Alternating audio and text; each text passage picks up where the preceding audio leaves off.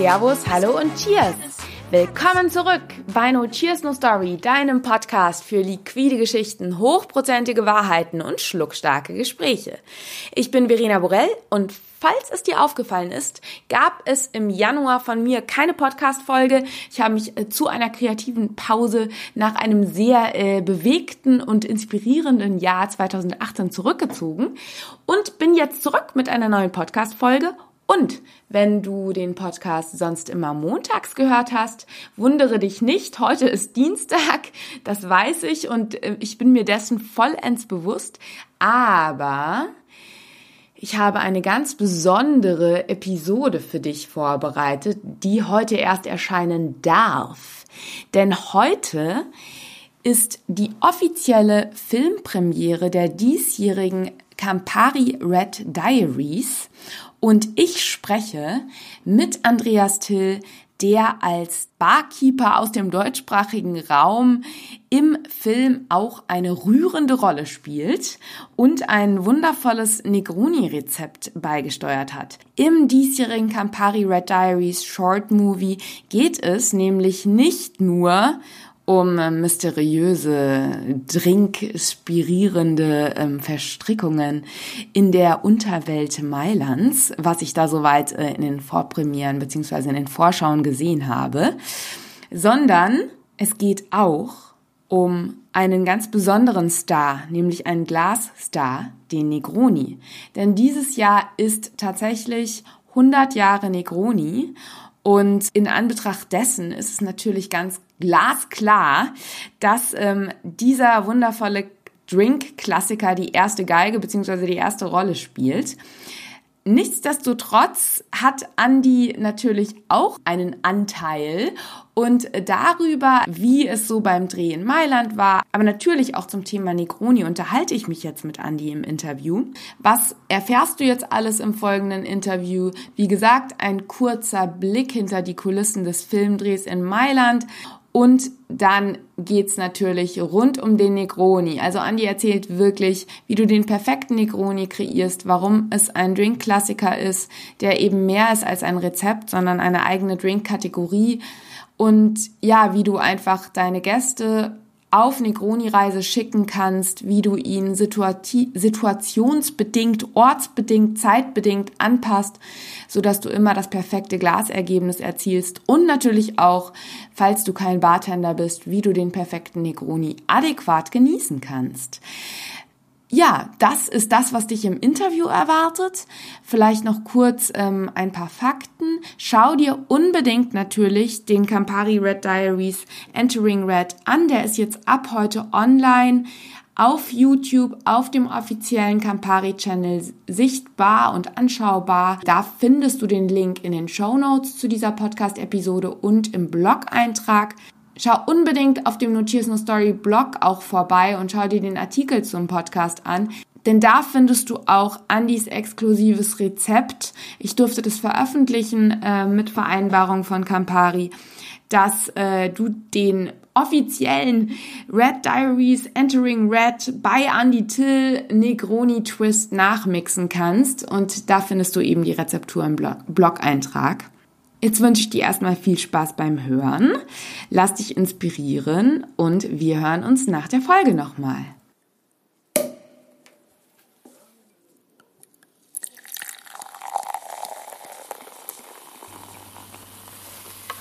Lieber Andi, oder soll ich lieber sagen, liebe deutsche Red Hand, es ist wunderschön, dass du wieder im Notiers No Story Podcast zu Gast bist.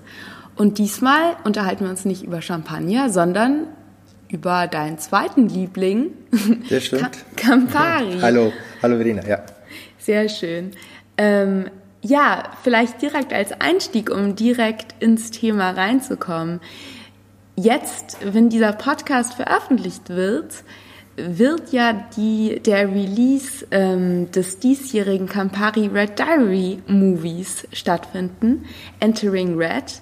Und du hast die die tragende Rolle, beziehungsweise du hast eine ja eine sehr wichtige Rolle, denn du bist einer von sechs weltweiten Bartendern, die ja in dem Film eine Aufgabe haben. Magst du uns mal erzählen, was du genau tust und was es mit einer Red Hand auf sich hat? Wir spielen tatsächlich in dem Film mit. Und zwar spielen wir, wir sind sechs Bartender aus der ganzen Welt, Brasilien, UK, USA, Argentinien, Italien, eben auch Deutschland, durch mich vertreten. Und wir spielen halt das, was wir wohl am besten können, nämlich einen Bartender. äh, große Überraschung.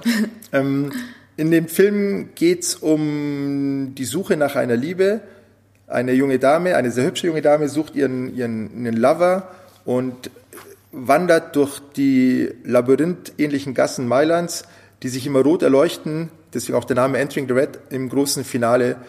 Trifft sie an die Bar, an der wir dann stehen und ein Negroni zubereiten und sich dann letztendlich für den Negroni und gegen ihren Lover entscheidet. Gute Wahl. Finde ich in diesem Fall auch. Ähm, und ja, das ist die Story, soweit sie uns bekannt ist. Ich muss gestehen, wir wissen gar nicht so viel. Wir haben weder was von den Aufnahmen gesehen, noch kennen wir das Drehbuch und, und die, die Frames, die gesetzt wurden. Aber das, was wir aus dem, aus dem Teaser schon kennen und aus den anderen Aufnahmen, was sich so rumgesprochen hat, scheint das die Story zu sein. Es bleibt spannend. Es ist ja auch so ein bisschen, Mystery ist ja da auch so ein bisschen ähm, Thema. Also ich habe jetzt den letzten aus letztem Jahr halt mhm. gesehen und da ist ja auch das alles so wundervoll mysteriös inszeniert und es passt irgendwie, dass ihr auch keine Ahnung habt. Ja klar, da können wir auch keine Geheimnisse preisgeben. Das ist ganz genau. Klar. Sehr, sehr schön. Ja, und ich meine, der, der Anlass dieses Jahr für, die, ähm, für den Entering Red Film ist ja auch, dass 100 Jahre Negroni ist. Genau, es geht um den Negroni. Auch in dem Film spielt dann der Negroni den eigentlich großen Protagonisten. 100 Jahre, also 10 Dekaden von, von Negronis in unterschiedlichen Stilen, in unterschiedlichen Gewichtungen. Und ich glaube, seit, seit vier, fünf Jahren, spätestens seitdem wir die Negroni Week auch kennen, auch international einer der mitbedeutendsten Cocktails, die wir heute auf Barkarten stehen haben. Und du wirst ja, wie du es mir eben schon im Vorgespräch erzählt hast, auch diesen Negroni im Film rühren. Wollen wir einfach mal direkt reingehen in die Geschichte des Negroni? Was macht ihn so besonders? Und vor allem, was ich so, was, also was ich persönlich am Negroni so faszinierend finde, ist, es gibt ihn jetzt seit 100 Jahren und der hat gefühlt irgendwie nicht an Aktualität verloren. Es ist kein Everybody's Darling, es ist so ein Drink, den man immer trinken kann. Das ist ähm, in der Tat, das ist quasi der, der Grund, warum ich persönlich, es war mein erster Cocktail, den ich in einer Bar als junges Grünhorn irgendwo bestellt habe und getrunken habe. Wo war mit dem Gimlet zusammen. Ähm, das war tatsächlich in einer Bar, in der man eigentlich alles andere trinkt außer Negroni, das war im Trader Wix. Ach, witzig. Ja, hier in München wo man eigentlich Tiki und Rum und ein Minihuni Juice oder ein Dr. Fang äh, Sand trinkt, habe ich hier die Groni bestellt. Ähm, dieser Drink begleitet mich seitdem durchs Leben. Und zwar nicht nur, weil ich wahnsinnig auch auf die Aromatik von Campari stehe und das Verständnis für Aperitif auch kulturell mitbringe und ich finde es einfach die schönste Zeit des Tages ist, dass man sich auf ein belohntes Abendessen vorbereitet. Sehe ich den Negroni weitaus als mehr als nur als Aperitif. Ich sehe ihn, ja. ähm, wir kommen vielleicht noch mal kurz auf die Struktur später zu sprechen, aber es, er ist von seiner, von seinem Wesen, von, den, von seiner Rezeptur so, dass ich ihn immer zu jeder Zeit trinken kann. Ich kann ihn jedem Kulturkreis anpassen, ob ich jetzt in Südamerika unterwegs bin, ob ich in Europa unterwegs bin. Ich kann ihn jeder Tageszeit anpassen. Ja. Und wenn wir seine Evolution aus der Geschichte heraus ähm, nachvollziehen, begreifen wir ihn auch als einen sehr vielseitigen und sehr individuell justierbaren Cocktail. Ja. Du sagtest 2019, 100-jähriges Jubiläum. Das heißt, äh, 1919 scheint das Geburtsjahr des Negroni zu sein. Ähm, wir berufen uns dabei auf Legenden, dass ein gewisser Camillo Negroni in Florenz in seiner Lieblingsbar einen Americano bestellt hat. Eine Americano, ein Drink ähm, aus einem Campari, der aus Mailand stammt, und aus einem Wermut aus Torino stammend. Deswegen hieß der Drink eigentlich Milano Torino. Genau. Und ähm, warum er dann später Americano als Namen bekam, ist auch nicht so ganz klar, ob es Touristen waren ähm, oder amerikanisch stationierte Soldaten, die ihn oft bestellt haben. Wir kennen das Phänomen auch beim Kaffee. Wir haben dort ja. auch Kaffee Americano, weil sie oft den Bars zur Verwirrung führt, wenn du einen Americano bestellst genau. und dann plötzlich statt einer Untertasse ein Glas vor dir stehen hast. Ähm, das ist nicht so ganz klar. Fakt ist allerdings, dass wir hier basierend auf dem, auf dem Milano Torino, also dem Americano, den Negroni entwickelt haben. Wir haben das Sodawasser ergänzt, ersetzt durch den Gin, Die Legende besagt, Graf Camillo war unterwegs in UK und hat sich so dem Genuss des Gins versprochen und hingegeben, dass er seine Negroni etwas stärker haben wollte. Ähm, wie gesagt, ob das stimmt, weiß ich nicht. Die Entwicklung, die passt auf jeden Fall rein. Für mein Verständnis aus der Sicht eines Barmannes fängt die Geschichte sogar noch einen Ticken früher an, nämlich beim Campari Soda. Wenn wir uns vorstellen, dass so ein Campari Soda der klassische Aperitif und gerade auch für Mailand, wer das Camparino kennt in der Galeria und dort auch schon mal ein Campari Soda, ein Campari Seltz, wie er dort heiß getrunken hat, versteht, wie bereichernd so ein Drink sein kann. Und die Italiener, die dem der Bitterspiritose, den Amari, auch sehr verfallen sind, auch diese Mischen, wir kennen Ponte Mess, eine Mischung aus einem Bitter, einer Bitterspiritose und einem Wermut. Wir kennen den Milano Torino als Mischung eines eines Bitters, dem Campari, und einem Wermut, Wermut der den Turiner Stil ja. äh, für diese damalige Zeit repräsentiert. Ähm, Campari Soda, wir splitten den Campari-Teil, machen Campari Wermut Soda draus, lassen den Soda weg und geben Gin dazu. Ist es eine sehr, sehr schlüssige Evolution, die dahinter ja. steht. Und wenn man darüber nachdenkt, dass man die einzelnen Komponenten sehr variabel gestalten kann, also jeder hat so seine Vorlieben. Punte Mess war ja der Legende nach dieser, dieses Mischungsverhältnis zwischen eins und einem halben Punkt, damals dem Börsengang entsprechend, wo die Leute ihre Mischung zwischen Bitter und Wermut auch weiterhin bestellt haben, um es quasi der Börse anzugleichen.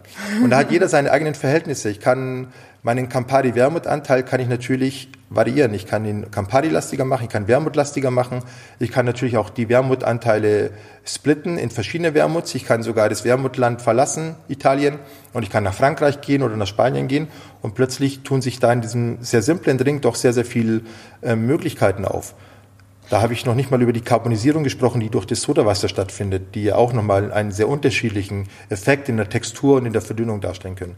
Genau, da würde ich eigentlich auch direkt ähm, gerne reingehen, jetzt wo wir wissen quasi, wie die Geschichte entstanden ist. Was ich so interessant finde, ist, dass du eben sagst, für dich fängt es beim Campari Soda an. Da haben wir ja zwar nicht den Alkohol, sprich Gin, als Aromaverstärker, sondern da haben wir ja die Kohlensäure, die dem Ganzen, die das Ganze ja öffnet, die dem Ganzen ja nochmal eine ganz andere aromatische Struktur gibt. Also der Campari äh, schmeckt ja total anders, wenn er mit Kohlensäure äh, im, so, mit Soda versetzt ist, als wenn man ihn pur trinkt. Der verliert ja total die, diese schwere Süße und wird sowas ganz, äh, die, die bitteren Noten kommen, finde ich, stärker raus und auch das, die, die leicht fruchtigen Noten. Ja, magst du da vielleicht nochmal direkt auch was zu erzählen, was du eben schon angedeutet hast, was so ohne die Grundstruktur der Rezeptur zu verlassen, Möglichkeiten der Varianz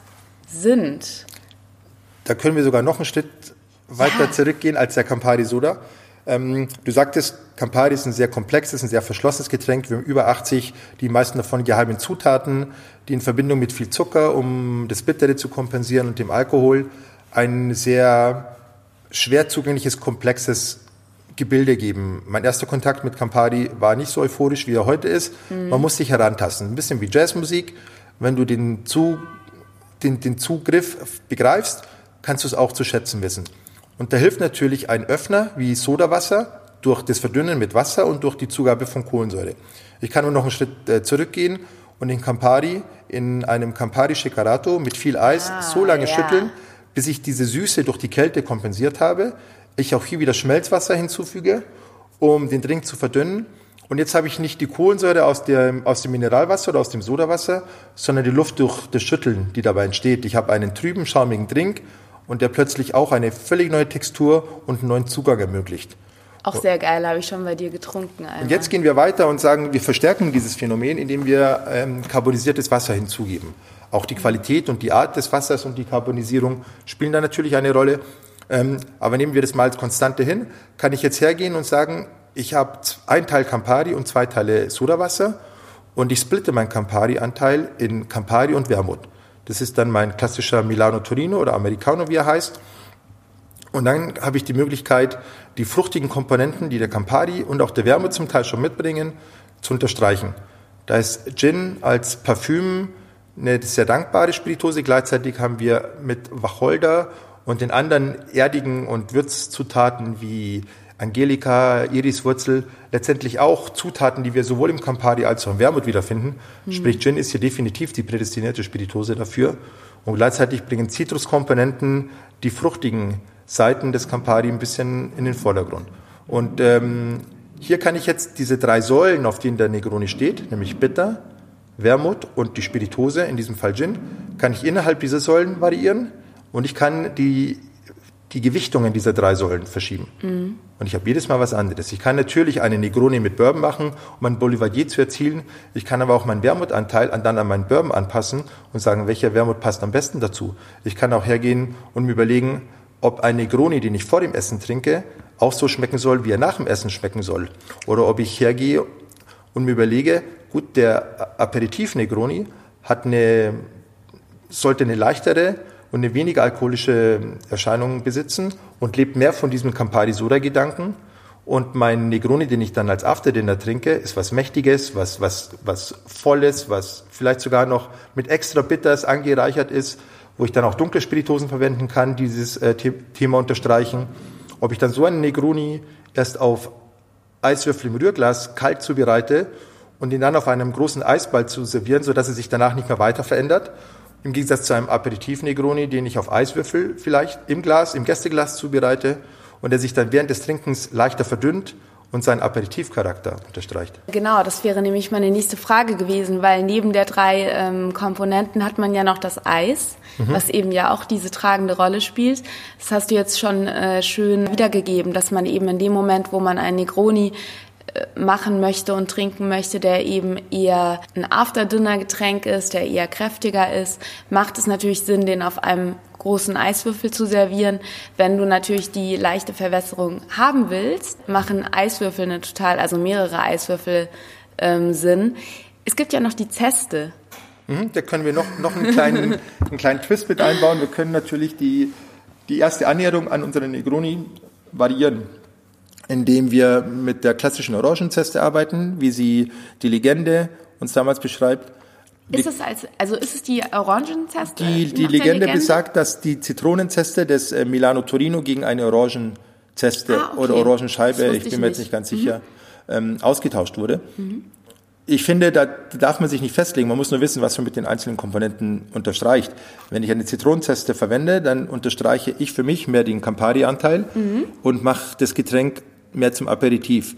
Wenn ich die dunklen Seiten dieses äh, Gemisches unterstreichen möchte, nämlich die im Wermut, dann ist eine Orangenzeste für mich vorteilhafter. Ist aber für mich dann eher ein After-Dinner Negroni als mit Zitrone. Ich kann aber ja. auch hergehen und sagen, ich mache einen Negroni mit Rum und gebe ihm trotzdem eine frische Komponente in Form einer Grapefruit und gebe dem Ganzen eine exotisch frische Komponente. Und da sind eigentlich ganz wenig Grenzen gegeben. Man sollte sich vielleicht noch vorüberlegen, was die Dreingabe am Ende bewirkt, ganz genau.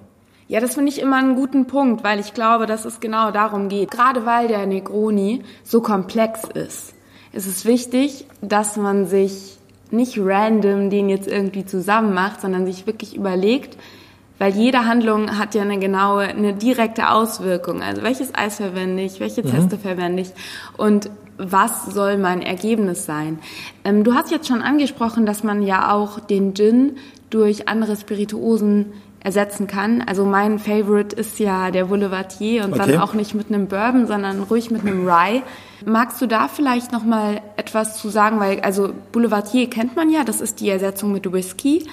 Magst du da noch mal kurz drauf eingehen, welche Spirituosen sich deines Erachtens noch anbieten und ob es da auch so feste Namen eigentlich gibt? Mm. So wie beim Boulevardier?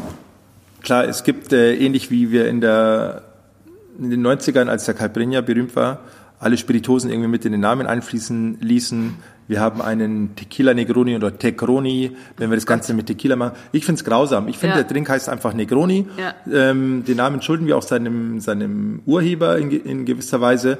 Und hier gibt man einfach seine Vorlieben mit dazu. Im Grunde kann ich jede Spirituose verwenden. Vielleicht fangen wir nochmal mit dem Gin an. Ich finde, es ist nicht damit getan, dass man sagt, okay, man ersetzt den Gin mit einer anderen Spirituose, sondern vielleicht setze ich mich mit der Aromatik meines Gins auseinander, was ja heute in der großen Gin and Tonic Welle gang und gäbe ist. Ähm, ein bisschen vernachlässigt wird. Ich kann ja. ihn, ich finde zum Beispiel, dass, wenn ich das Bitter nicht so gerne mag, dass ich mit einem Old Tom Gin, der ein bisschen extra mhm. Süße mitbringt, das ist auch das, was die meisten an einem Bourbon oder einem Rum Negroni schätzen, äh, kann ich das auch erzielen. Oder ich kann natürlich hergehen und sagen, ich möchte die, die würzigen Komponenten meines Negroni herausarbeiten.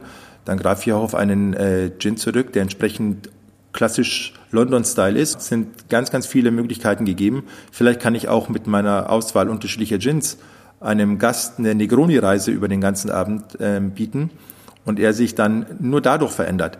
Ich kann jetzt aber auch, wie du richtig sagst, den, den Gin mit Bourbon ersetzen für ein Boulevardier oder auch dann innerhalb der Bourbonwelt unterschiedliche Aspekte aufgreifen oder dann in den trockenen amerikanischen Whisky-Bereich gehen, nämlich ein Rye, dein ja, Favorit. Super. Ich kann auch hier mit unterschiedlichen Alkoholintensitäten spielen. Ich kann auch hergehen und sagen, dieses starre 333 oder 222 Prinzip für die drei Komponenten ähm, verlasse ich. Ich benutze zum Beispiel einen hochprozentigen Gin oder einen hochprozentigen Bourbon.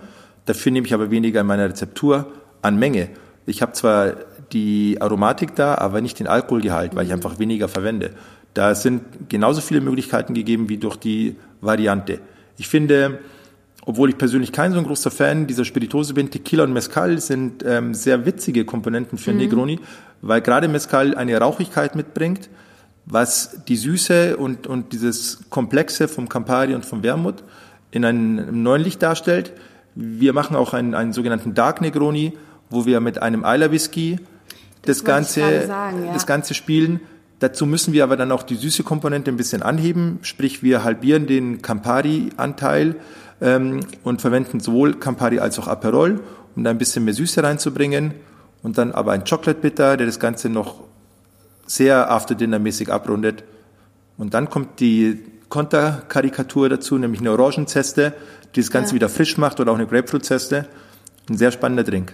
Ich hatte auch schon einen ganz großartigen Boulevardier, den habe ich ähm, beim Stefan Gabani, der war Gabani, getrunken mhm. mit Artback. Genau, wir Super. machen es nicht mit Artback, wir machen ja. es mit Baumor. Ja.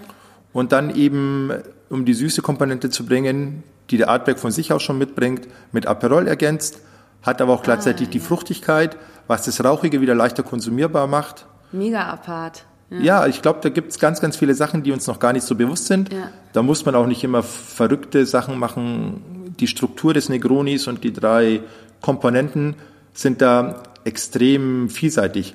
Unter dem Aspekt könnte ich zum Beispiel auch den Manhattan als Negroni sehen. Ich habe ein Bitter, nicht Campari, sondern Angostura. Ich habe Wermut und ich habe in diesem Fall Bourbon. Sprich, es wäre ein Boulevardier, wo ich statt einer Bitterspiritose eine Aromatik Bitter verwende.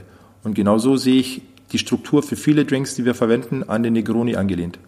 Würdest du sagen, dass der Negroni ähm, eigentlich mehr als eine Rezeptur ist, sondern eher eine Kategorie? Absolut. Also es ist definitiv eine Kategorie, wie eine, wie die Martinis eine Kategorie ja. darstellen und auch die Sauers eine Kategorie darstellen. Ja. Und ich in meinen drei Säulen mich sehr, sehr frei bewegen kann. Klar, wir haben diesen Urcocktail, der der Kategorie auch die Namen gibt. Aber letztendlich haben wir da keine Vorgaben und keine Grenzen, die uns da einschränken könnten. ist alles ja. möglich. Bei Mezcal und Tequila ähm, hattest du auch schon angesprochen, dass man da durchaus auch mit einer Grapefruit-Zeste spielen kann.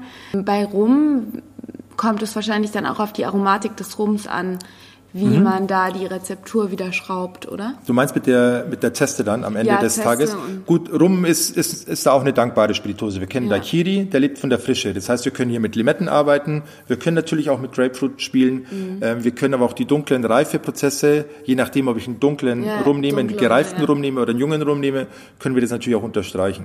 Ich finde, ähm, wenn man einen Negroni mit Rum trinkt, dann möchte man diese Süße ein bisschen mit drin haben. Dann spielen etwas gereifte Aromen eine Rolle, ob es ein Appleton ist oder ob man nach Kuba geht, zu Havanna ja. oder ob man sogar auf einen Rum Agricole zurückgreift, was ja. dann nochmal diesen extra Touch gibt mit, äh, mit dieser fruchtigen, bananigen Note, ähm, den wir bei den Agricoles kennen. Da kann ich, je nachdem, wann ich diesen Negroni einsetzen möchte, kann ich mit Limette spielen, ich kann mit Grapefruit spielen, ich kann mit Orange spielen, definitiv. Ich finde es total gut, äh, dass du jetzt auch nochmal rausgehoben hast, ähm, dass es eben eine Kategorie ist und dass man eben innerhalb dieser ähm, gewissen, äh, ja, es sind eben sehr weite Grenzen. Die Rezeptur gibt einem quasi nur so Richtwerte und man hat eigentlich sehr viele Freiheiten innerhalb derer man sich als Bartender austoben kann. Du hast dich ja auch jetzt ausgetobt, denn du hast ja jetzt auch für den Film, für mhm. die Red Diaries, hast du ja auch eine Negroni-Rezeptur entwickelt. Magst du darüber mal sprechen? Weil da bin ich jetzt schon neugierig, was du dir da ausgedacht hast. Ich habe für den, für den Film habe ich mir tatsächlich einen Negroni ausgedacht. Das klingt immer so, als hätte man das Rad neu erfunden. Das habe ich nicht. Ich habe eher das, was wir jetzt gerade besprochen haben, die Geschichte und die Entwicklung, die Evolution des Negroni, versucht in einen Drink zu packen.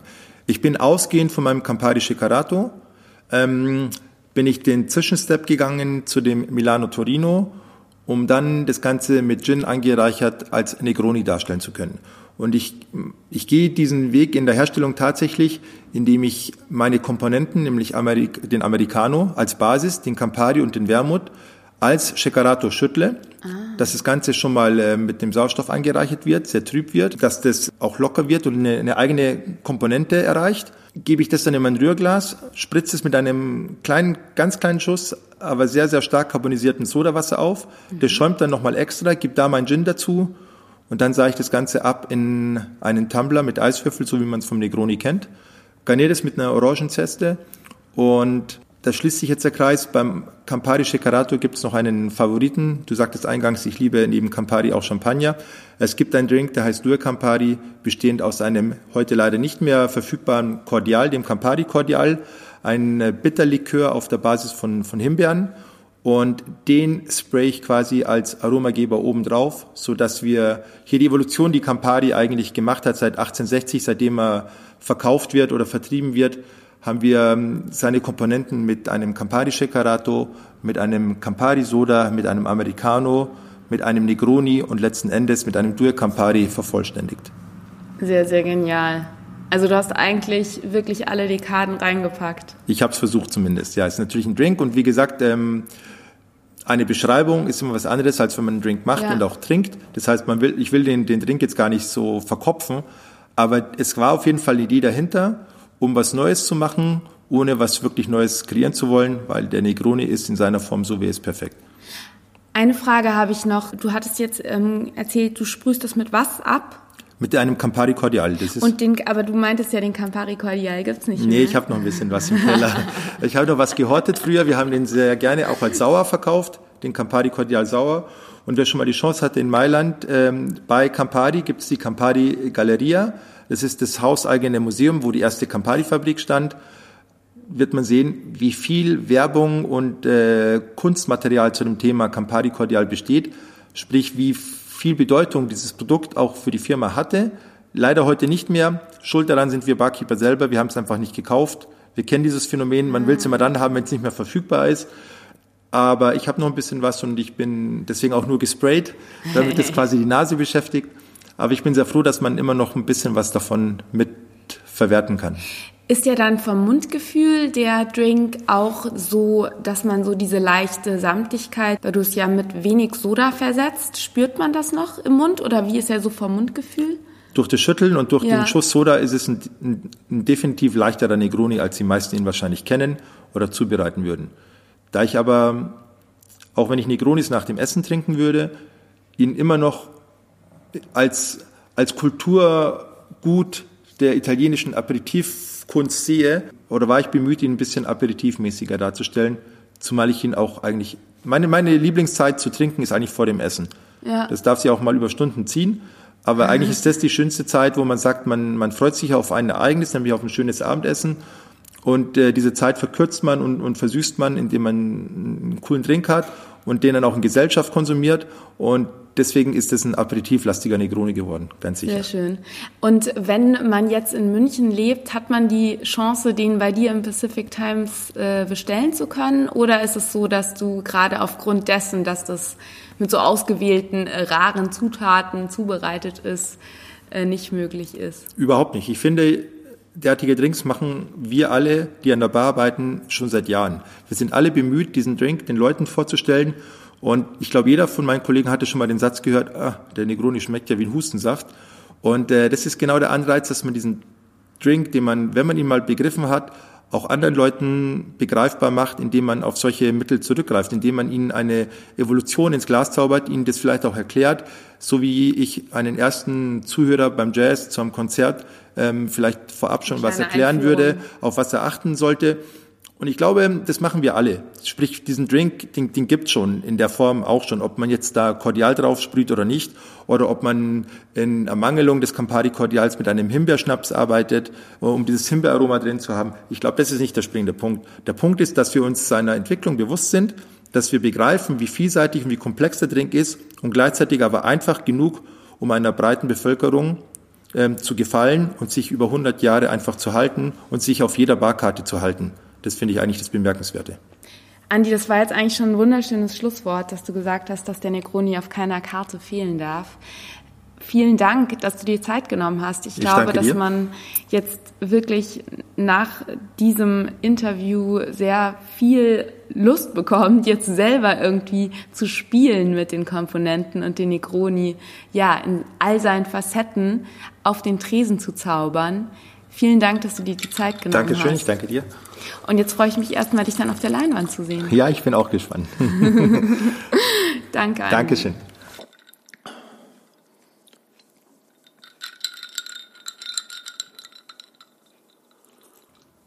Chin Chin und Cheers kann man da nur sagen.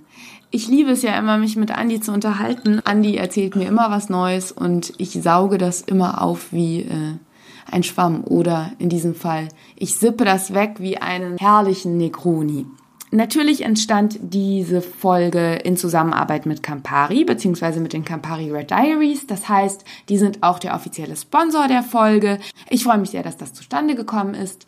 Und ich hoffe natürlich sehr, dass du Spaß an der Folge hattest, dass du jetzt am besten direkt auf dem No Cheers No Story Blog vorbeischaust und das Drink Recipe von Andy dir anguckst oder dass du ähm, auch noch gleich bei YouTube vorbeischaust und dir den Short Movie Entering Red anschaust.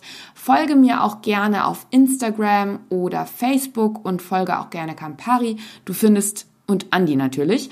Du findest alle relevanten Verlinkungen und alle ja, relevanten Homepages zu YouTube, zu meinem Blog, zum Rezept und so weiter unterhalb des Podcasts in den Show Notes.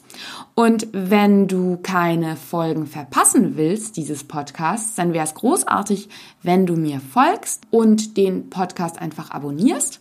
Und ähm, wenn dir der Podcast, die Podcast-Episode jetzt gefallen hat, wäre es grandios, wenn du mir eine positive Bewertung auf iTunes hinterlässt. Da kannst du ganz einfach, wie das auch bei Facebook-Bewertungen ist, einfach die fünf Sterne klicken. Im besten Fall noch ein kurzes Sätzchen dalassen. Das geht ganz schnell und bringt den Podcast weiterhin voran. Hier auch eine kleine Ankündigung meinerseits. Ich werde jetzt dazu übergehen, den Podcast erstmal in den nächsten Monaten nur alle zwei Wochen zu veröffentlichen veröffentlichen, also dann wieder montags. Es gab ja bis jetzt jede Woche eine Folge. Doch ähm, ich möchte einfach garantieren, dass du die beste Qualität auf die Ohren bekommst, dass ich wirklich relevante, coole Themen für dich an den Start bringe und ähm, weiterhin eben großartige Gesprächspartner und da sich bei mir auch einiges gerade sehr positiv entwickelt und ich gut zu tun habe, habe ich mich dazu entschlossen, den Podcast nur noch alle zwei Wochen auszustrahlen. Ich hoffe, du verstehst das. Schreib mir gerne dazu, ob das ähm, fein für dich ist oder ob du sagst, boah, Verena, bitte wieder jede Woche. Aber ich denke, dass gerade so Gesprächspartner wie Andi einem genug Inhalt geben, dass man das mal gut zwei Wochen verdauen kann, beziehungsweise sich vielleicht im Laufe dieser zwei Wochen lieber dann mit Muße anhört. Die nächste Podcast-Episode erscheint in zwei Wochen. Ich hoffe, ähm, dass du bis dahin eine gute Zeit hast. Ich kann dir auch schon sagen, dass es in zwei Wochen sehr, sehr weltumgreifend wird.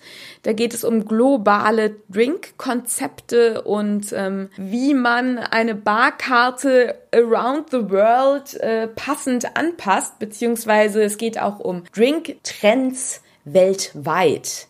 Also mach dich auf einiges gefasst.